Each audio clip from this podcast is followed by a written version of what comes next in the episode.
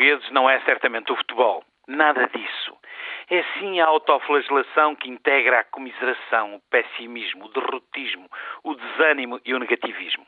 O tema predileto de conversas para muitos dos novos vencidos da vida é essa reedição dessa velha pecha nacional do desalento, da falta de confiança e da autoestima. No entanto, os indicadores colocam-nos no melhor dos mundos. Somos europeus e fruímos níveis de vida, de apoio social e de conforto que nos colocam bem acima desse discurso botabaixista. Ora, as dificuldades apenas nos deverão suscitar mais determinação e maior empenho para podermos vir a dar a volta por cima. Contrariando tão grande dose de pessimismo, soube-se que o número de registro de patentes de invenção efetuado por residentes em Portugal aumentou em 2005 cerca de 31%. Só o crescimento dos registros feitos por universidades e institutos politécnicos foi de 65%.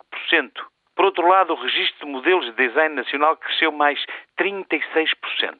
Ou seja, a criatividade, a pesquisa e o desenvolvimento domésticos têm vindo a prosperar por cá de modo sustentado e de acordo com o processo e o modelo de desenvolvimento que o país requer.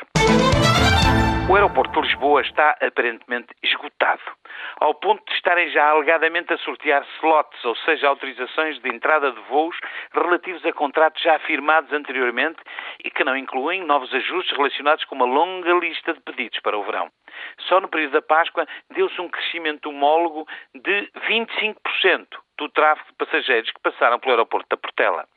A tendência de crescimento de tráfego aéreo em Lisboa suscita, assim, as melhores expectativas para o mercado turístico que atravessa um bom momento. Por tudo isso, a situação apresenta-se de tal modo grave que responsáveis da ANA Aeroportos Portugal anunciaram que ficaram por atribuir, por falta de espaço, cerca de mil voos até ao final de outubro, o que se revela manifestamente dramático para a economia do país. O presidente da TAP foi bem claro em afirmar que a companhia verá o seu crescimento afetado e restringido se não for construído um novo aeroporto na região de Lisboa. O ministro das Obras Públicas seria ainda bem mais claro, reafirmando o atraso de cerca de 10 anos na decisão de se construir a OTA. Ou seja, iremos confrontar-nos durante demasiado tempo, enquanto a OTA não estiver concluída, com novos constrangimentos no livre acesso de novos voos à Portela. Entretanto, a Espanha estuda já a construção do novo aeroporto de Campo Real, a 33 km de Madrid, a segunda estrutura aeroportuária da capital espanhola, com a capacidade para 245 aviões por hora. Por cá, os preopinantes do costume, os velhos do restelo de sempre, agitam-se contra a mudança e entregam-se à azáfama de criticarem a decisão estratégica de construir um novo aeroporto para a região de Lisboa. Não há pachorra.